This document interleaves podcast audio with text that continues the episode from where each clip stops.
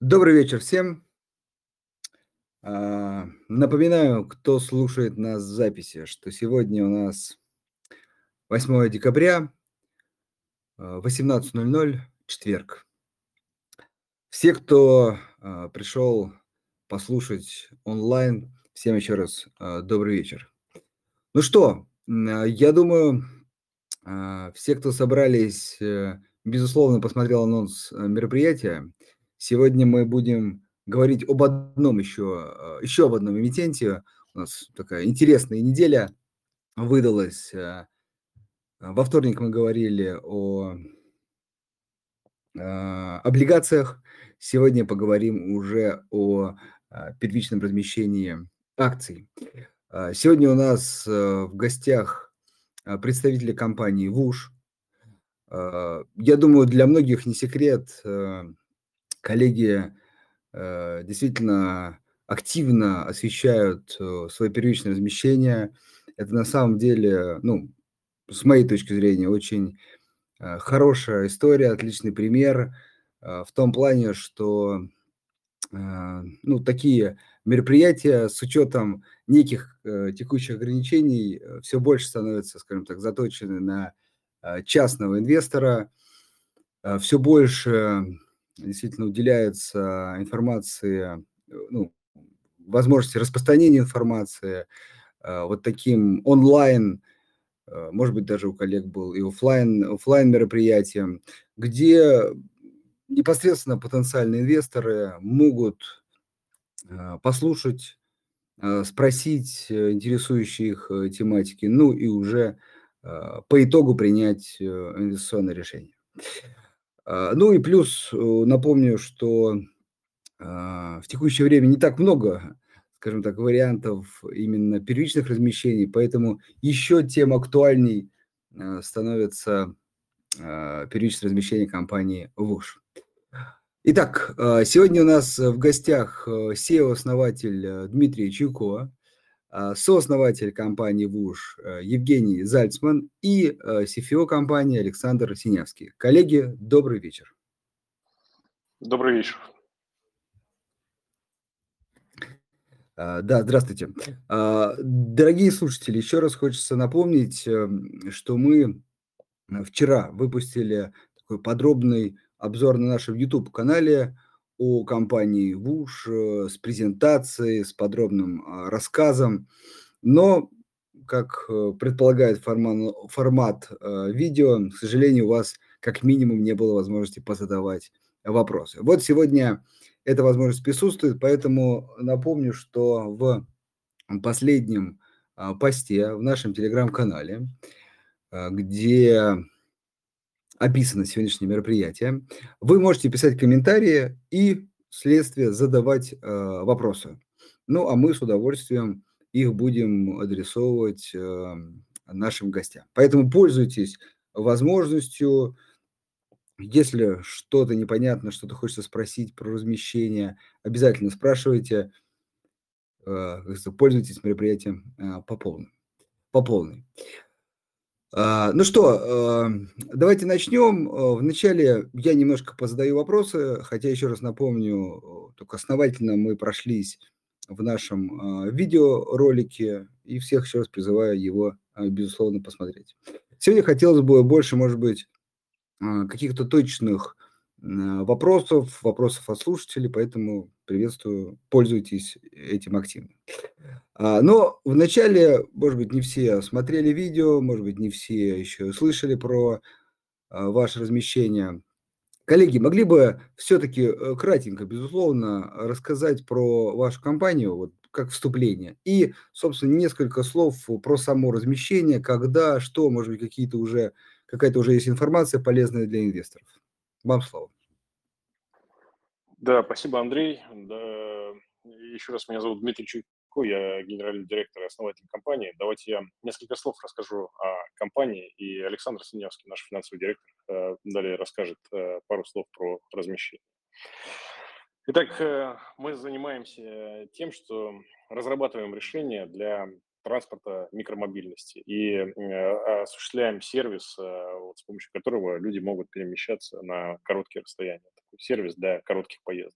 Э, или кикшеринг, это краткосрочная аренда электросамокатов. Сейчас мы являемся номер один игроком в России на, на этом рынке. Наша доля составляет э, около 46% по выручке. Мы номер один по количеству пользователей, которые у нас э, сейчас 11 миллионов человек по состоянию на 9 месяцев этого года. А, которые на 82 тысячах наших самокатах э, совершили в этом году уже 47 миллионов поездок. Компания имеет достаточно сильные а, и быстро растущие финансовые показатели. Вот, э, компания молодая, но как э, большинство технологических бизнесов мы достаточно быстро развиваемся, поэтому вот выручка у нас за последние 12 месяцев по состоянию на 30 сентября этого года составляет 6,7 миллиарда рублей при стабильно высокой рентабельности, которая за тот же период составляет 3,4 миллиарда рублей. В целом, наши отличия, наверное, ключевые отличия от э, большинства как российских, так и зарубежных компаний, то, что мы а, сто процентов всех операций делаем самостоятельно. Мы самостоятельно разработали платформу а, для, для этого бизнеса, сами а, производим, э, дизайним электронику, которую устанавливаем на самокаты, самостоятельно осуществляем операции в полях по ремонту, техническому обслуживанию самокатов, замене батареи и так далее. Не используем франшизную модель. В этом, наверное, наша ключ, ключевые отличия. Работаем на достаточно быстро развивающемся рынке. Вот, если смотреть на прошлый год, то в целом все операторы э, микромобильности э, в прошлом году совершили где-то 50 миллионов поездок. В этом году вы, рынок вырос э, примерно в два раза. Э, и сейчас э, за этот год операторы сделали чуть больше, наверное, 100 миллионов поездок. Наш э, индустриальный консультант, компания B1, прогнозирует, это бывший Ernst Young, они прогнозируют, что к 2026 э, году рынок будет составлять где-то 500 э, миллионов поездок. Э, то есть рост от текущего значения в 5 раз, а в выручке будет составлять около 96 миллиардов рублей.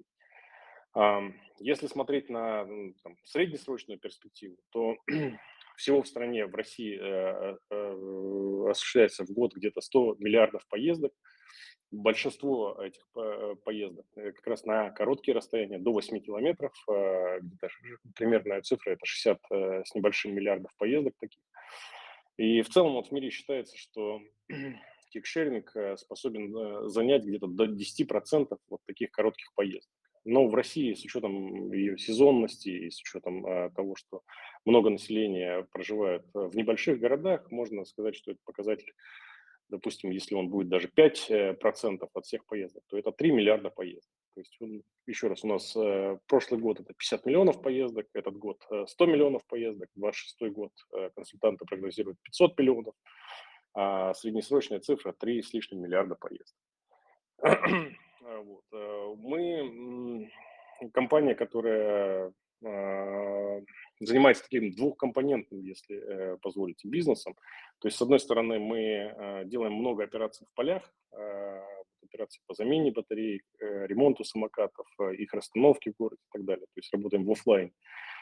С другой стороны, мы такая современная IT-digital компания, потому что всем управляет единая технологическая платформа, которая и позволяет нам этот бизнес делать очень эффективно. Э, и позволяет достигать вот тех показателей по маржинальности и тому быстрому росту выручки, который у нас есть. Вот. Если вкратце, наверное, вот так, давайте, наверное, перейдем к более живой дискуссии в вопросах. Я там постараюсь побольше ответить. А Александр еще э, сейчас, наверное, расскажет про параметры сделки. Спасибо. Да, э, мы предлагаем обыкновенные акции. Первый уровень листинга на московской бирже Э, ценовой диапазон установлен, ну, установлен на, на уровне 185-225 рублей за акцию. Это соответствует э, оценке при мании 18,5 миллиардов, 22,5 миллиарда рублей э, компании. Мы планируем э, привлечь 5 миллиардов рублей, из которых 2,5 э, идет кэшину в компанию для целей финансирования капекс-программы э, и 2,5 элемент кэшаута, из которых полмиллиарда – это акции, которые предоставляются для Э, стабилизации. Эм, э, это 10% от размещения. Локап стандартный 185 дней э, у даты IPO. Вот поэтому в совокупности мы рассчитываемся, рассчитываем на успех. Считаем, что наш бизнес фундаментально представляет, представляет собой интересную историю и оценка инвесторам тоже может быть интересно. Спасибо. Да, спасибо большое. Я предлагаю сразу перейти к вопросам. А, действительно, кажется, так будет наиболее э, живой формат. А, поэтому сразу первый вопрос от слушателя, э, ну, с таким немножко непонятным ником в виде э, цифр, даже значков. А, но вопрос следующий. Подскажите, пожалуйста, кто из институциональных инвесторов принял решение участвовать в IPO? Ну, если вы вообще обладаете этой информацией. Да, добрый день. Мы не знаем, насколько мы имеем право это раскрывать. Мы видим хорошую динамику. Институциональные инвесторы, э, практически все, которые есть в России, э, мы с ними либо повстречались, либо поговорили вот в таком формате аудио. Э, всем, в общем, наш бизнес-кейс понятен и, как нам кажется, нравится но кажется, что это не в наших, не в нашей власти это раскрывать, наверное, может быть, банкиры какие-то могут вам подсказать на нем. Хорошо, ну, наверное, можно так главный фокус поставить, что, как сказать, общение идет, интерес э, тоже присутствует в стране, со стороны институционалов. Хорошо. А, следующий вопрос. Сразу, дорогие э, гости, представители компании, чуть Э, поясню, что иногда вопросы бывают как бы совсем разных сфер, поэтому тут не всегда стройная логика, поэтому быстренько перескакиваем иногда с одной темы на другую. Вот э, вопрос другой. А будет ли расширение от самокатов к электромобилям? Ну, наверное, не в ближайшее время, но может быть в какой-то более среднесрочной перспективе. Ну, давайте я постараюсь здесь ответить. Вот, э, э, мы, э, конечно, рассматриваем различные устройства, потому что ну, наш основной фокус на, э, на том, что мы делаем транспорт вот, для мобильности на небольшие расстояния. Вот. И электросамокат для, для этих целей подходит вот, идеально в городе. Он имеет совершенно конкретные преимущества, потому что вы можете ехать, вот, недавно были приняты поправки в ПДД, которые его узаконили э, полностью в, в нормативке российской, да, и теперь самокат это то же самое, что, что велосипед. Вы на нем можете ехать по, по тротуару, на нашем самокате в частности, потому что он э, меньше 35 килограмм. Вы можете на нем ехать по велодорожке и можете ехать по обочине дор- э, дороги. И, соответственно, на электросамокате вы имеете четкое value в том, что вы с точки А в точку Б едете практически по прямой. Да? А, если говорить там про транспорт, который едет по дорогам, то там э, часто вы сталкиваетесь с тем, что есть пробки, часто сталкиваетесь с тем, что там светофоры, какие-то заторы, а, улицы с односторонним движением и так далее.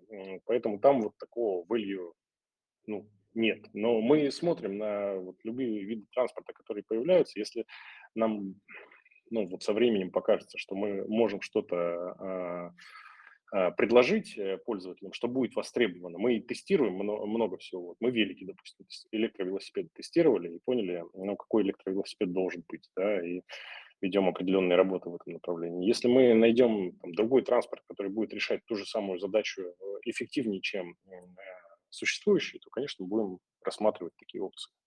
Извините за долгий ответ, я постараюсь покороче наверное, отвечать. Да нет, я наоборот, сейчас время есть, лучше поподробнее, потому что действительно хочется фокусироваться, ну, не таких базовых вопросов, которые, я думаю, уже много раз вас спросили, а вот именно на, а, может быть, точных историях, которые интересуют слушателей.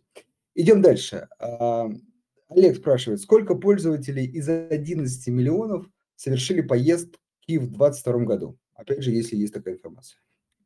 Да, конечно. У нас э, сейчас э, порядка э, а, 5 миллионов активных пользователей. Активные, э, под активными мы понимаем те, кто совершил хотя бы одну поездку в этом году.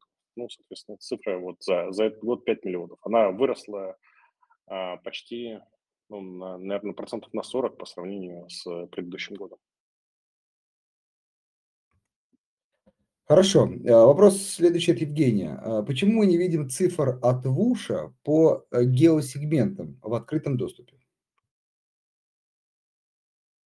Под геосегментами, наверное, имеется в виду э, города, а, но смотрите, мы здесь публикуем ряд информации, которые мы делимся с городами, в том числе у нас есть проект по по инфраструктуре, вот где люди ездят, и, соответственно, этими данными мы активно делимся с городами, они доступны у нас на сайте. Вот мы публикуем то, что ну, обычно рынок запрашивает, да, то, что рынку интересно. Какую-то более сильно детальную информацию, ну, наверное, мы где-то не можем публиковать, где-то считаем ее слишком такой чувствительной с точки зрения потому что, конкуренции, потому что ну, мы же не один на рынке работаем. Понятно, есть ряд конкурентов и есть информация, которую публиковать э, в, в общий доступ достаточно сложно именно из-за там, конкурентной ситуации, что она может быть использована против, где-то против нас.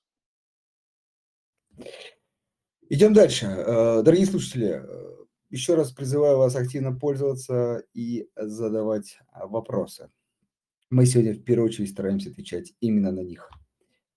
От Дмитрия следующий вопрос. Он немножко схож э, с темой про электромобили, но поставлен более, э, на мой взгляд, шире. А, вопрос следующий. Какие планы по развитию компании? Планируете ли вы диверсифицировать бизнес, чтобы сделать его менее сезонным? Давайте я вот расскажу, в чем стратегия заключается. Стратегия состоит из э, четырех э, блоков. Два э, первых блока стратегии – это про рост. Первый блок про рост в тех городах, в которых мы уже есть, за счет того, что там увеличивается количество поездок на пользователя. Где-то мы можем увеличивать плотность э, самокатов на город, где-то мы можем увеличивать э, зону охвата. А второй блок э, стратегии пророст – это пророст в новые локации. У нас сейчас в пайплайне там больше 70 локаций, куда мы можем расти. Это локации, соответственно, с количеством, ну, города с количеством жителей больше 300 тысяч. Соответственно, вот это второй наш блок пророста. А, третья история э, в стратегии – это история про повышение а, эффективности бизнеса. Вот. Э, там, где мы говорим, что мы уже имеем э, достаточно высокие показатели по маржинальности бизнеса, и, соответственно, хотим эти показатели поддерживать дальше где-то быть еще эффективнее за счет того, что мы делаем ряд проектов по локализации производства, в особенности компонентов и комплектующих. А, где-то а, мы продляем срок жизни самокатов за счет того, что а, строим специальные предприятия по восстановлению самокатов, соответственно. И есть четвертый блок стратегии, это про то, что вот у ВУШ сейчас уже 12 миллионов пользователей, наверное, через несколько лет у каждого там третьего жителя большого города будет наше приложение. Да, и, соответственно, мы э, то, к той одной модальности, которая есть сейчас в приложении в виде электросамокатов, можем добавлять э, какие-то другие модальности в виде там, общественного транспорта, либо каршеринга, да, предоставляете таким образом единый какой-то тариф да, на ну, цело, целостное перемещение пользователя из точки А в точку Б с использованием нескольких модальностей, что будет способствовать отчасти э, увеличению частотности использования приложения, отчасти э, повышению лояльности пользователей за счет вот такого более гибкого э, ценообразования. Вот, э, нам кажется, это очень правильный э, механизм, и мы туда идем, и у нас уже есть ряд партнеров, которые заинтересованы вот, э, в, такой, э, в такой инициативе. Спасибо. Хорошо. А, следующий вопрос от Кирилла. А какой процент составила дивидендная доходность при последней выплате? Дивидендная доходность э, считается от э, э, стоимости бизнеса, да, от рыночной капитализации, а у бизнеса пока капитализации нет, поэтому сказать сложно. Мы можем только сказать, что мы выплатили миллиард рублей суммарно, да, а, соответственно, капитализация будет такая, которая будет объявлена в середине следующей недели.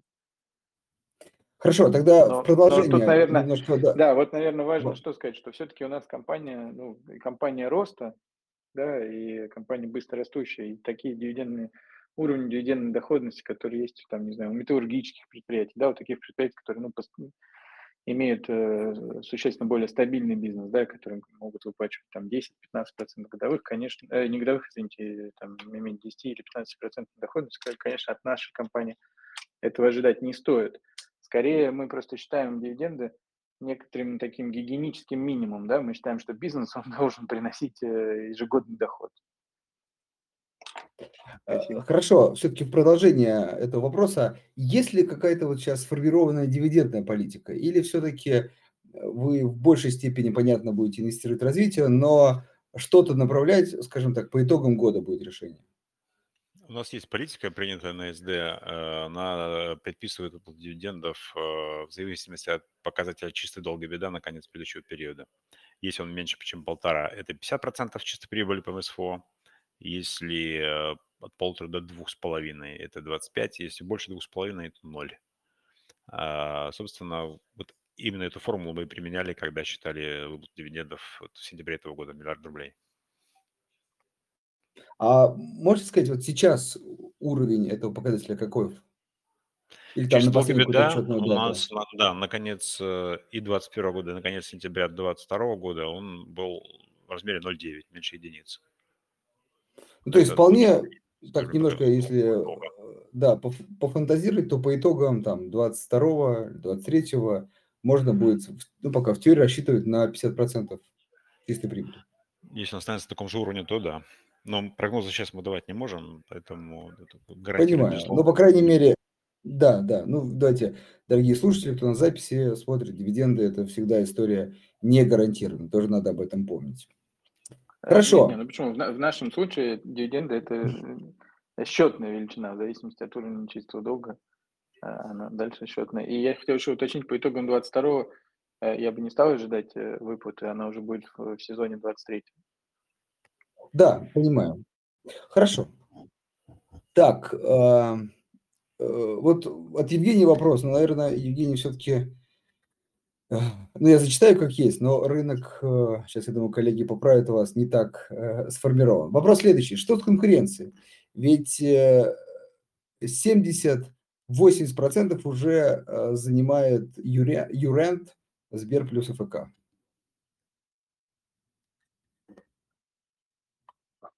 Но 70%, 70-80% чего, извините, я не, ну, да, не понял. Ну, да, расскажите, как, как есть, как, какова сейчас э, доля вашего рынка, какие ближайшие конкуренты?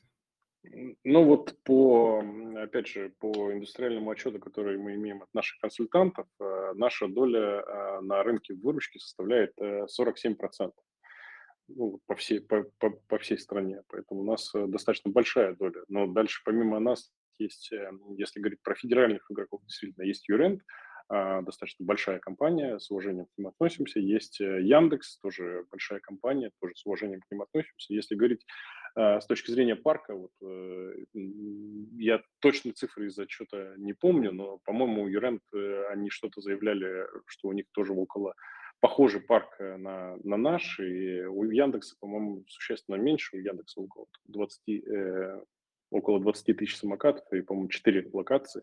У Янта большее количество локаций, чем, чем у нас, э, по-моему, существенно больше.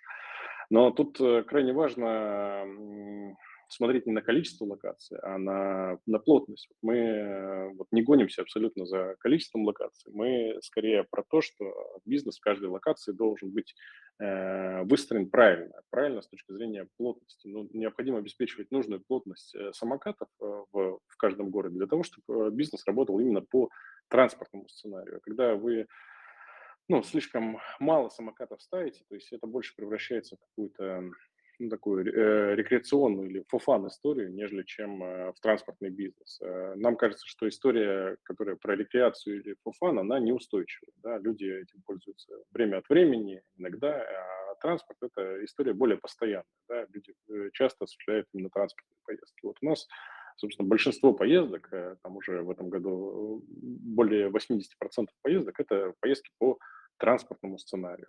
И мы очень сильно на этом фокусируемся. Фокусируемся именно на том бизнесе, который, которым мы занимаемся. Это единственный бизнес у нас, там, в отличие от э, того же Яндекса, у которого достаточно много бизнесов. Да?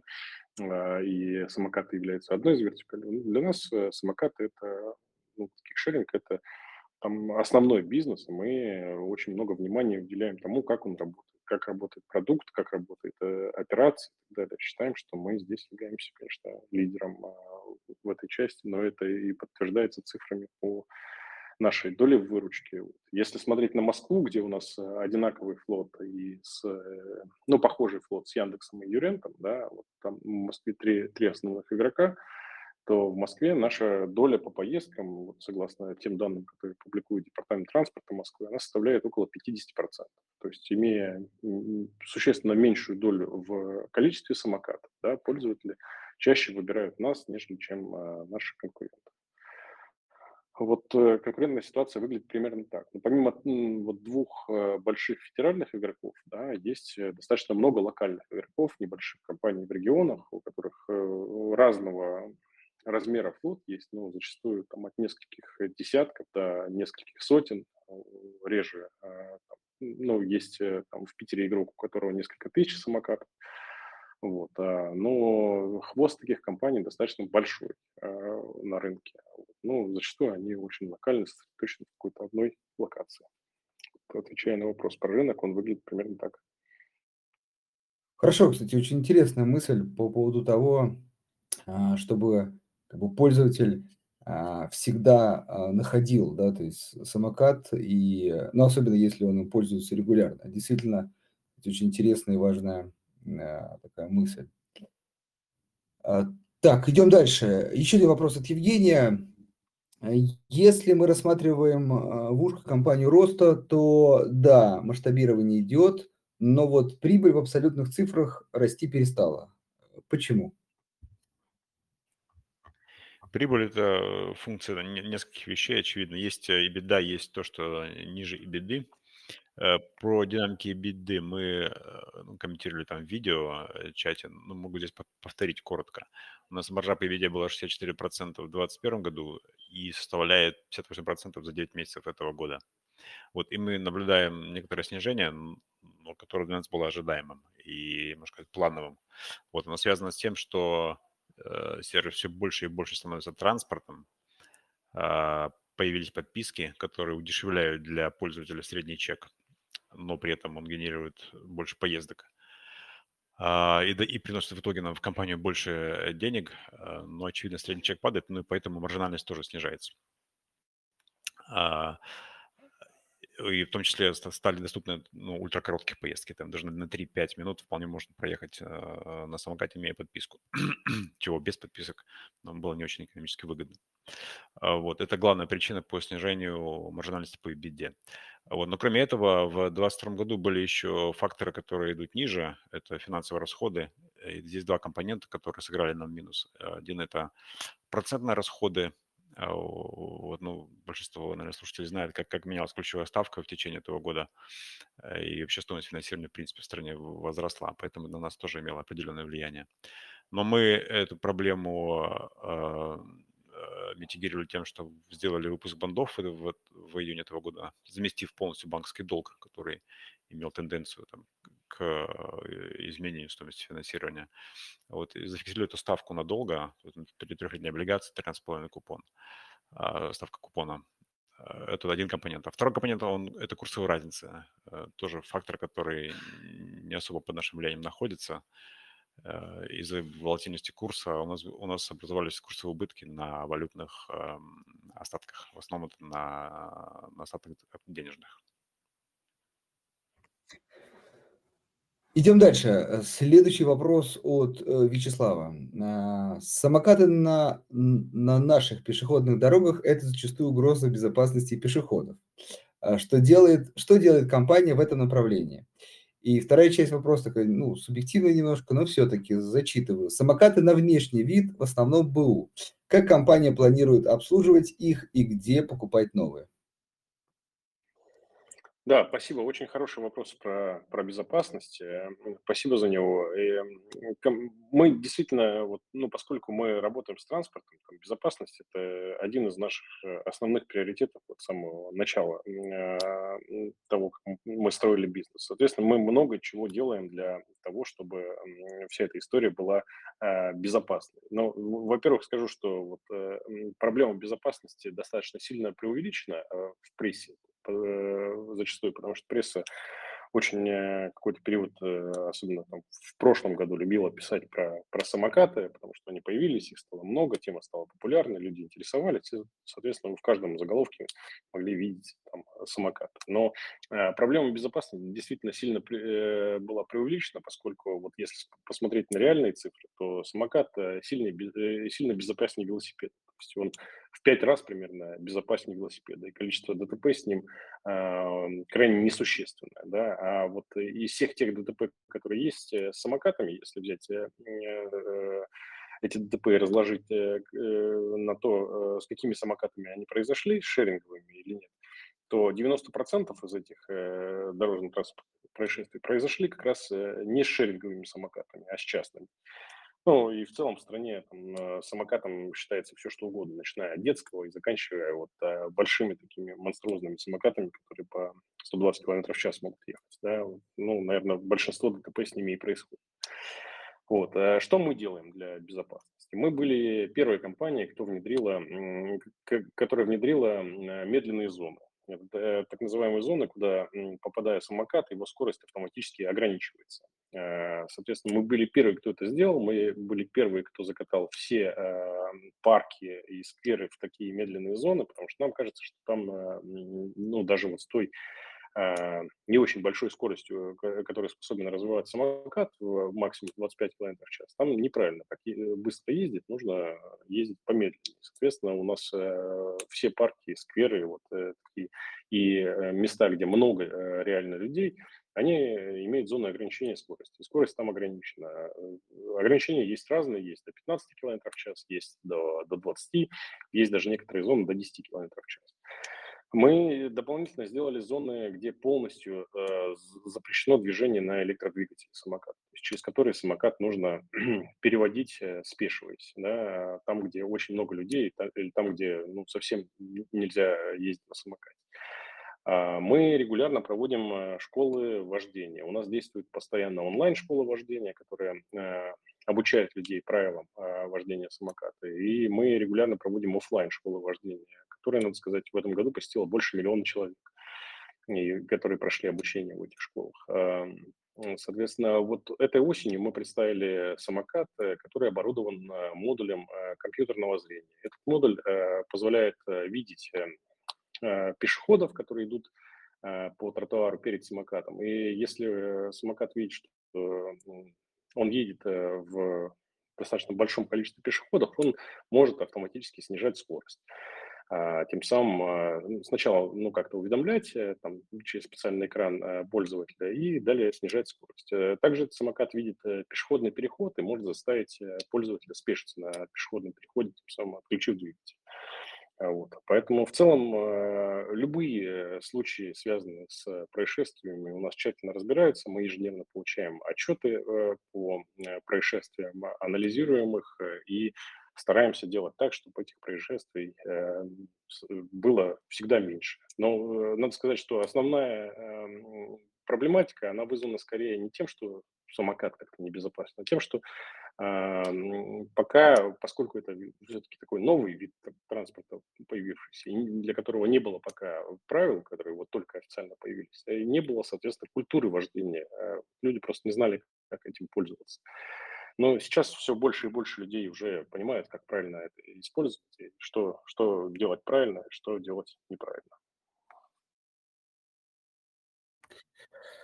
А, я, кстати, от себя добавлю, я прям вспомнил эту занимательную историю, когда я тоже пользуюсь э, вашим самокатом, приходилось э, ездить не по парку, там, в определенное место, э, чтобы просто быстрее доехать, потому что действительно по парку скорость замедлялась. А, хорошо, а, тут второй был часть вопроса, мы его немножко на видео затрагивали, давайте я его более, может быть, общий задам, наверняка слушатели тоже будут интересовать вопрос, есть ли проблемы с покупкой э, новых э, самокатов, так как все-таки, думаю, не секрет, что в основном это не российское производство, поэтому есть ли какие-то риски, связанные с ограничением поставок? Ну, мы весь флот, который у нас есть, э, покупаем у двух поставщиков сейчас. В основном покупаем у компании Ninebot, это китайский производитель. Э, и в этом году начали покупать у еще одного китайского производителя, это компания АК. Это два мировых лидера, которые наверное, в совокупности производят процентов 80, может даже 90 мирового рынка шеринговых электросамокатов. Эм, с Китаем, э, ну, как вы знаете, все работает э, очень хорошо, а, и логистика работает прекрасно, и платежи работают э, в юанях сейчас тоже прекрасно, поэтому рисков здесь каких-то с точки зрения поставок мы не видим. Ну, к тому же мы уже затрагивали эту тему, мы делаем достаточно много локализации, да, и процент локализации вот запчастей будем наращивать. Но мы делаем это не из э, э, какого-то геополитического риска, а скорее из-за того, что это просто по экономике нам получается дешевле кое-что производить здесь, нежели чем это везти из Китая. Вот так. Идем дальше. Олег спрашивает, частично эту тему касались, но все-таки прямо вот точный вопрос. А, как оцениваете риск снижения показателей компании в случае все-таки ужесточения законодательства использования самокатов?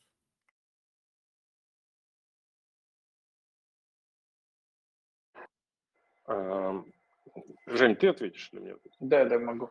Но нам кажется, ситуация на самом деле обратная, как ужесточение. Вот были же э, введены поправки в правила дорожного движения, и теперь э, в октябре месяце они были э, согласованы, и теперь наоборот э, э, все четко и понятно, да, понятно, что самокат это по сути как велосипед, он может ехать по проезжей части, по тротуару, по велодорожке. Нам наоборот кажется, что в такой ситуации, э, вот мы видели некоторые, знаете, со стороны региональных властей, они ждали федерального решения, федеральное решение произошло, значит, мы думаем, что в следующем году региональные власти будут больше инвестировать в развитие инфраструктуры, в создание велодорожек. И как результат э, такой наш вид транспорта станет еще более доступным, удобным, да, то есть вот как вы говорите, в парке скорость снижается, на тротуаре часто надо снизить, а по велодорожке вы сможете спокойно ехать 25 км в час э, без ограничений. Думаем, что наоборот будет положительный эффект. Ну да, кстати, тогда, как сказать, эм, более э, готовы будут уже э, сами местные власти инвестировать в инфраструктуру, э, Именно так. это направление. Так, от Кирилла вопрос тоже, опять же, если вы можете как-то комментировать, раскрывать эту часть. Вопрос про юнит-экономику. Какая часть чека занимает себестоимость на самокат? И, или иначе, насколько чувствительно с этой точки зрения возможно увеличение цен самокатов в иностранной валюте, если рубль, допустим, упадет в два раза? Ну, у нас средний чек э, находится на уровне 120 рублей а, вот в этом году. А, ну, собственно, а, вот это, ну, демонстрирует то, что сервис на самом деле очень доступен для широких масс. Вот, и в среднем наш пользователь э, тратит на наш сервис за год, вот если мы посчитаем значит, э, на активного пользователя, то есть который хотя бы одну поездку сделал за сезон, его траты составят 1200 э, рублей за, за год. То есть в год 1200 рублей на наш сервис.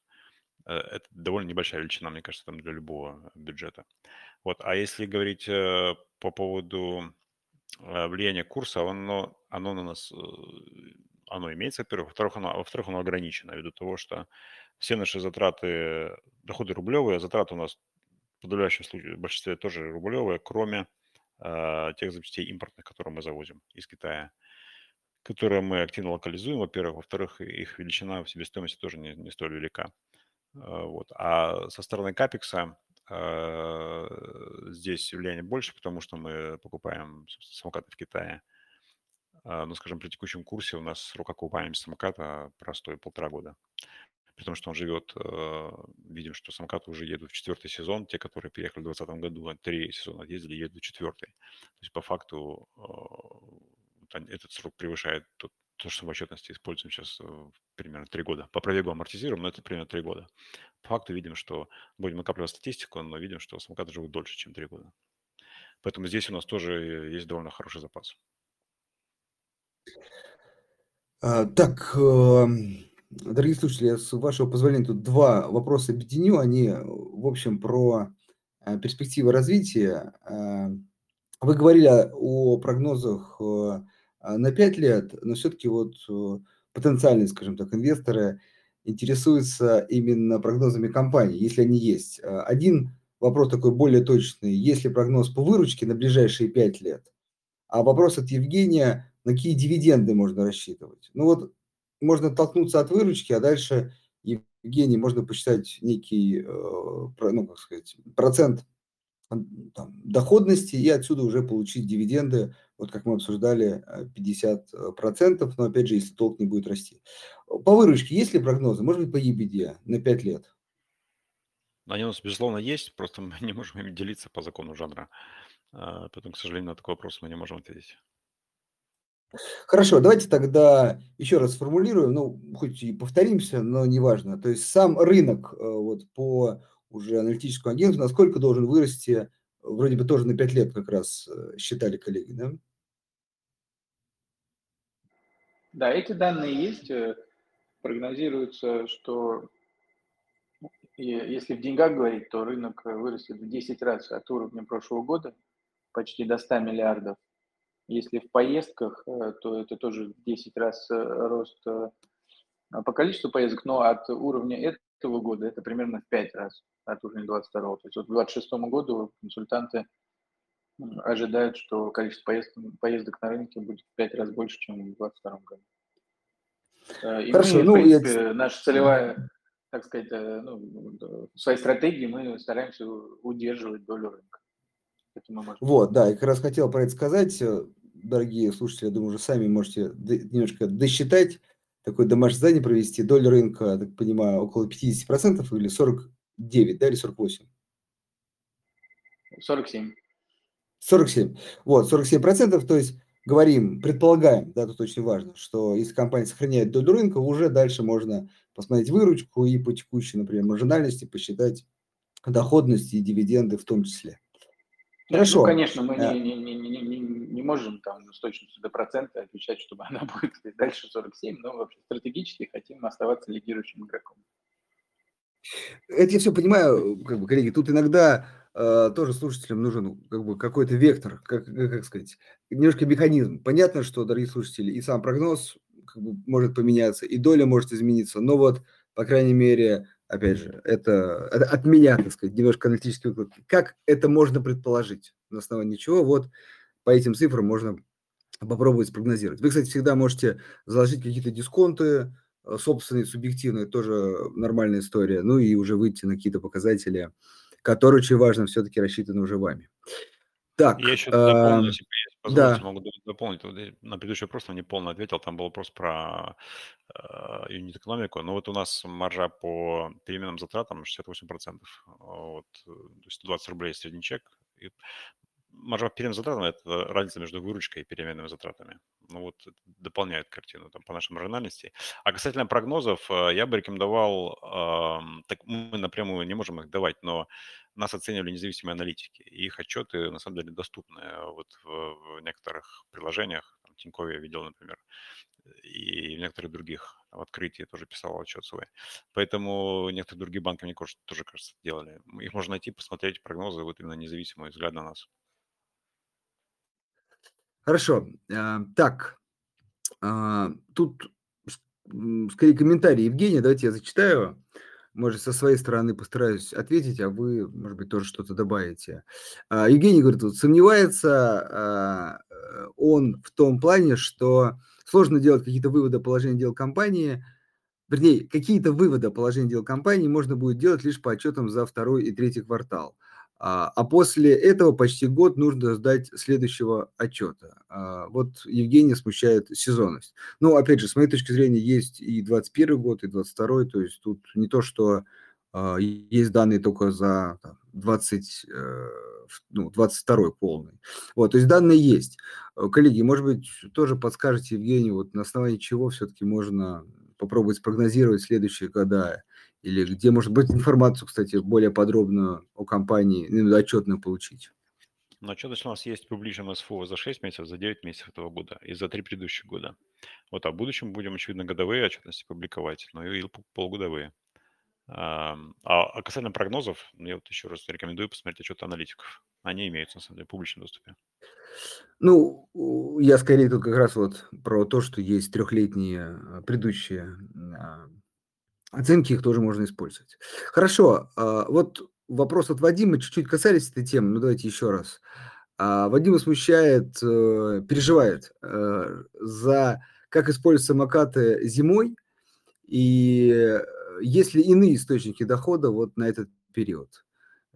Никогда вот Вадим говорит, не участвовал в ПО, хочет попробовать. Кстати, еще очень важное такое замечание, в чем интерес особый, мне кажется, что это как раз э, сказать, товар, продукция, услуга, которую вы можете попробовать, пользоваться ей и тут же быть ее акционером. Так, в общем, про зиму переживают инвесторы.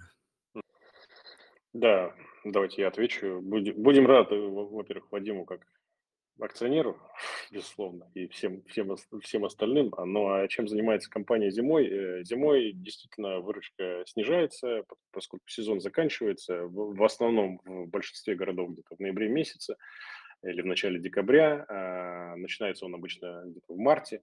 Соответственно, есть три зимних э, месяца, которые с низким сезоном, э, когда у нас работают только южные города, а у нас работает, продолжает работать э, Краснодар, продолжает работать Ростов-на-Дону, обычно практически всю зиму, там, ну, за исключением, может быть, нескольких недель, когда там становится, выпадает снег, становится очень холодно.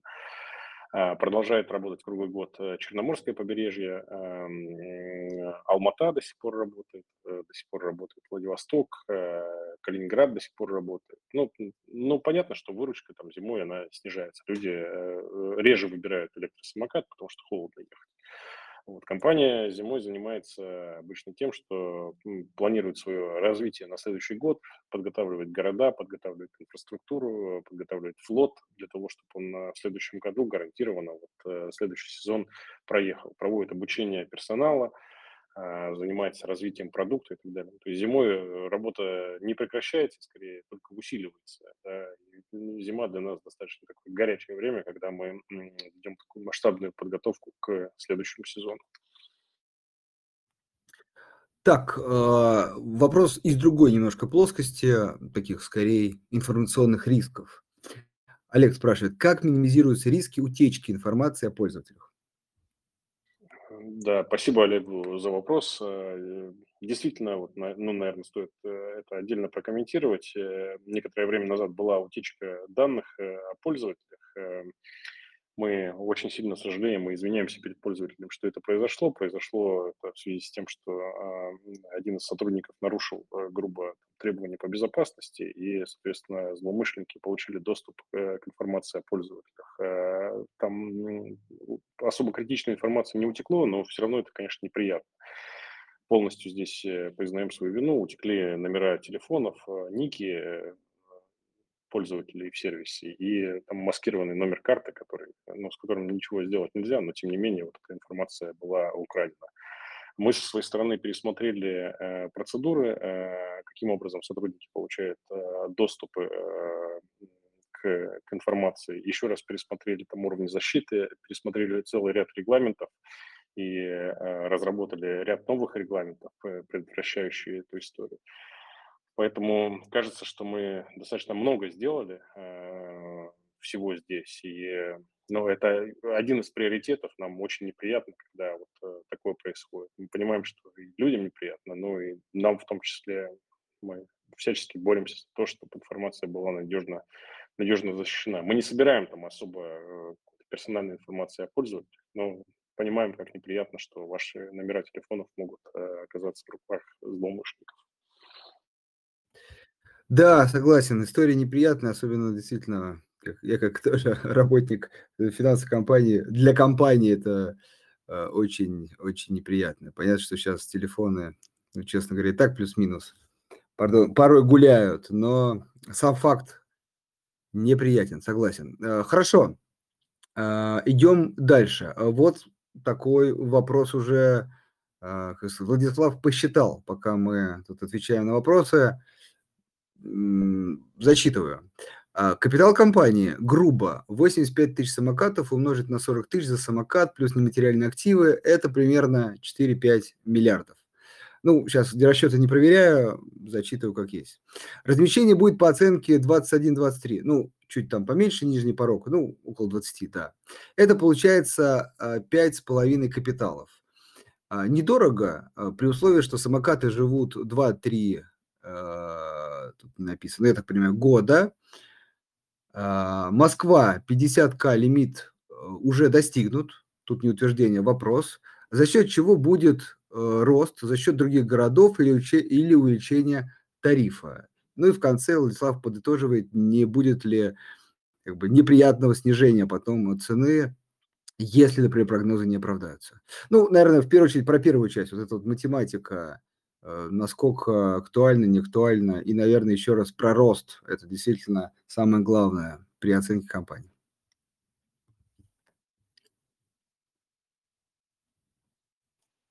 Ну, ну такая, такая арифметика, наверное, не совсем корректна, потому что ну, это же бизнес, да, здесь есть много активов, в том числе не, не материальные активы. Платформа, которую мы создали и которая позволяет нам э, добавлять э, самокаты довольно безобрезно, она на самом деле э, является большим активом за, с большой стоимостью которая в учете не отражена, потому что она, она, по сути, создавалась там своими силами, да, и мы ее не покупали, да. Если будем ее продавать, то она будет, конечно, стоить других денег совершенно.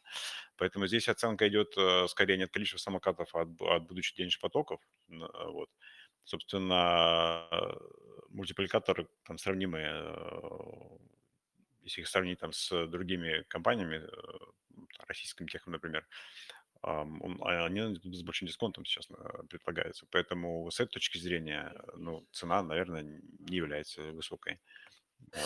А, коллеги, давайте я чуть уточ, уточню а, здесь. А можно я да, так... добавлю, если, если можно, прошу прощения? Да, давайте. Угу. Наверное, разумно, вот так с точки зрения оценки, смотреть э, мультипликатор капитала в тех бизнесах, где капитал является отражением бизнеса. Ну, например, банк или страховая компания, потому что есть требования по достаточности капитала, соответственно, капитал – это прокси на активы, а активы – это прокси на заработок, да, потому что ну, банк зарабатывает э, возврат на капитал или на активы. А в нашем случае, ну вот, наверное, знаете, есть технологические компании, у которых вообще нет никакого капитала, да, и нет никаких активов, но при этом, э, значит, э, там, есть компании, у которых только бренд стоит сотни миллионов долларов. Эм, Наверное, если бы мы сейчас задались такой задачей и поручили бы какому-то агентству оценить наш бренд с учетом того, что у нас 12 миллионов пользователей, мы бы говорили про какие-то миллиарды рублей точно, да? Просто такой задачи у нас никогда не было. То есть все-таки наш бизнес надо оценивать, исходя из будущих денежных потоков. Вот ровно то, что мы обсуждали 10-15 минут назад, прогнозировать э, рост рынка, нашу долю на рынке и, соответственно, доходность, которую этот бизнес будет приносить. Вот как раз э, действительно я хотел прокомментировать, что, безусловно, в этих оценках, ну, по крайней мере, аналитически, давайте от себя скажу, мы закладываем не текущие оценки, а будущие. Все-таки вот, знаете, э, акцент э, я предлагаю в этом вопросе на вот эту часть. За счет чего будет вот этот рост? Вот, ну, по мнению Владислава, считает, что, например, Москва уже лимит, то есть, ну, как бы уже насытился рынок, хотя, как я понял, нет. Вот просьба прокомментировать. Да, и вот увеличение это в пять раз, это все-таки другие города или увеличение тарифов, или что-то еще третье. Вот эта часть, наверное, можно еще раз повторить. Угу. Ну, что касается Москвы, то действительно Москва это единственный город в России, в котором есть квота. Действительно, квота вот, была 40 тысяч самокатов, э, начиная с следующего года она увеличивается до 50 тысяч. Э, размер квоты регулируется наличием инфраструктуры. Москва – это единственный город тоже, где требуются физические парковки. И вот э, ну, наличие этих, этих парковок, э, да, значит, регулирует квоту. Чем больше становится парковок, тем со временем город увеличивает квоту. И так мы, мы, в принципе, так развиваемся, вот что касается плотности да, присутствие во всех городах, э, начиная там, с части города, потом как бы, доставляя, доставляя самокаты, чтобы сохранять плотность и э, увеличивая количество в городе. Там, изначально в Москве мы работали только внутри Садового кольца, это было там, в 2019 году. Даже, на, наверное, даже на, вначале на, только внутри Бульварного кольца, да, теперь во всей, во всей Большой Москве. А, ну и там Дима говорил про стратегию, э, это новые города. Сегодня мы работаем только в 40 городах. Есть э, мы тут э, проблем не видим с э, потенциалом роста. В общем, если упростить максимально, то, в общем, рынок далеко, как бы, далек, далек от, от насыщения. От насыщения, да, хорошо. Так, Евгений, вот у вас несколько вопросов, но я думаю, мы ответили. Тут и стоимость, и срок окупаемости, и средний срок службы самоката. А вот предлагаю к следующему вопросу, кстати, интересный такой вопрос. Ну, думаю, наверное, вы задумались над ним. Сейчас э, узнаем. Считали ли вы, сколько стоят минуты сэкономленного времени при использовании самоката по сравнению с преодолением расстояния пешком, велотранспортом, рейсовым автобусом, такси? О скольких минутах, десятках минут идет речь? Наверное, можно ответить словами из известной рекламы, что время бесценно, а, и очень сложно посчитать, сколько, сколько оно стоит. Для каждого, наверное, по-разному, но кажется, что оно действительно бесценно. Нам кажется, что мы э, здесь даем очень четкое value э, с точки зрения сэкономленных минут и э, где-то делаем жизнь людей легче, лучше и комфортнее. Да, ну, наверное, я тоже от себя добавлю, что очень сильно, наверное, зависит от э, частоты использования. А так э, вы можете посмотреть, сколько вы идете до, ну, в Москве, например, до метро или в регионе, где нет метро, до там, автобусной станции, ну, остановки, вот, и сколько едете, и вот умножьте на количество использования, вот, и получится то время. А, очень персонально. Ну, тут, Еще вот, один, тут очень, да. если можно дополню, очень правильную вещь вы сказали, частота использования. Если вы, особенно если у вас есть подписка, часто используете, то зачастую вместо того, чтобы ждать общественного транспорта и проехать 2-3 остановки, на общественном транспорте, вам будет дешевле проехать это же расстояние на самокате и точно быстрее. То есть даже так, вот на, на совсем короткое расстояние, там, 3-4 э, минуты на самокате, 2-3 остановки общественного транспорта, это будет дешевле даже, чем на общественном И еще один интересный вопрос, э, действительно, а, спрашивают, планируются ли для будущих акционеров скидки по подписке аналогично Белуге? Ну, нам кажется, здесь неправильно немножко вот в такие игры играть. Э, в целом мы вот, если хотите, чуть больше э, э, ретрограды или консерваторы, да, вот, ну, это отдельно, там, сервис отдельно, да, но в целом, наверное, для будущих акционеров тоже важно, чтобы сервис работал э, с высокой рентабельностью, и мы не раздавали там лишние скидки, э, промокоды и так далее. Поэтому тут мы э, каких, таких игровых механик решили не предлагать. Хорошо, но это я так от тебя добавлю. Может, пока будет все больше и больше частных инвесторов, может быть. Может быть, может быть, мы не, не, не, не правы, да, и нам стоит Э, поменять мнение. Но вот э, сейчас мы решили, что как-то так будет правильно, чтобы это не воспринималось как какая-то, знаете, ну, шутка, что ли. Ну да, я понимаю, что вы имеете в виду. Хорошо. А, так, а, ну, у нас тут немножко времени осталось, задать как раз финальные два вопроса. А, в каких странах помимо России а, работает ваша компания? Есть ли планы по расширению в остальные страны СНГ, дальнего зарубежья, Европа, Азия? Э, сейчас работаем в России, э, Казахстане и Беларуси. Э, вот за пределами России у нас три города. Это Минск в Беларуси, соответственно, Астана и Алматы – в Казахстане. Э, рассматриваем весь СНГ, да, есть несколько привлекательных стран в СНГ, э, которые есть в нашем пайплайне городов, и мы это активно смотрим. Что конкретно сейчас сказать с точки зрения планов по запуску, наверное, будет неправильно, но мы еще окончательное решение здесь не приняли. Вот. Если говорить про Европу, то нам кажется, что сейчас российским компаниям крайне тяжело развиваться в Европе. Мы в начале года заявляли о планах э, пойти развиваться там, но, к сожалению, после всех событий февраля этого года у нас эм, не получилось там развиваться, да, и мы были вынуждены э, ту часть бизнеса продать. Э, поэтому сейчас вот, в текущей геополитической ситуации мы не видим возможности развиваться в Европу. Да. Что касаемо Юго-Восточной Азии, да, интересный рынок, там есть сильные игроки, но, опять же, ближайших планов идти в Юго-Восточную Азию у нас нет. Но и Юго-Восточная Азия, на самом деле, рынок такой, где достаточно много мопедов используется. Ну, я, там есть рынки, которые хорошо подходят для электросамокатов, есть рынки, на которых электросамокаты запрещены, есть э, рынки, где очень популярны мопеды. Поэтому пока, честно говоря, говорить про какие-то планы про Юго-Восточную Азию тоже преждевременно. У нас нет таких планов сейчас. А, вопрос от Кирилла коротенький. Есть ли кредитный рейтинг у вашей компании? Да, есть кредитный рейтинг. Мы получали его перед, перед выпуском облигаций на уровне А- от Акры. Отлично. Ну, давайте еще один вопрос, чтобы все-таки все закрыть, э, такой более точный. Андрей спрашивает, уточните, пожалуйста, есть ли случаи вандализма, краж? А как пытаетесь с этим бороться? Есть э, незначительные случаи вандализма и краша. Вот в целом мы, э, у нас процент выбытия флота в год вот в результате вандализма, краши, полных потерь самоката составляет 0,5% крайне низкие проценты в сравнении там, с зарубежными аналогами. И, и, я думаю, в России э, также крайне низкие.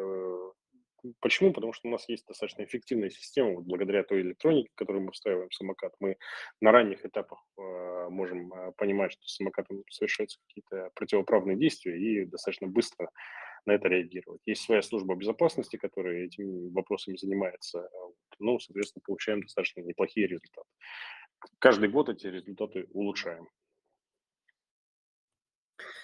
Отлично. А, вам огромное спасибо от меня и вот э, слушатели тоже присоединяются, пишут вам спасибо за эфир. А, для всех, еще раз, кто нас сейчас слушает, кто будет слушать записи, обязательно призываю посмотреть эфир на YouTube. Там более обстоятельно с картинками, с графиками, с презентацией коллеги рассказывают про бизнес. И вот очень хорошо после посмотреть этот эфир уже а, послушать ответы на более точные такие интересующие, а, надеюсь, потенциальных инвесторов вопросы. И в совокупности, мне кажется, исчерпывающая информация для того, чтобы принять участие в первичном размещении. Коллеги, вам спасибо. И, если можно, какое-то финальное слово э, для тех, кто все-таки раздумывает э, там, об участии в первичном размещении, что еще раз самое важное, наверное, нужно учитывать, чтобы принять решение? Я думаю, что я думаю, да, Дима, Давай, Саша. Да, я думаю, что фундаментально наш бизнес э, очень интересен. Вот мы лидеры на растущем рынке, вот там по, по, по матрице BCG, вот как раз мы звезды, да, есть там Dog Scouts, Question Marks, мы как раз Stars, мы звезды. Вот, поэтому фундаментально бизнес очень интересен. Перспектива рынка огромная, вот, и мы, мы умеем э, оказывать эту услугу делать это с э, хорошим, очень премиальным качеством и с хорошей маржинальностью, что важно для, и для пользователей, и для инвесторов. Мы работаем для вас, и для пользователей, и для инвесторов. Отлично. А, спасибо большое. Желаю вам удачно разместиться и уже ждем вас а, к нам в гости как участников публичного рынка и, надеюсь, будете делиться своими успехами в будущем. Вам огромное спасибо. Всем хорошего Спасибо. Вечера. Всем успехов. До свидания. Спасибо До большое. До свидания.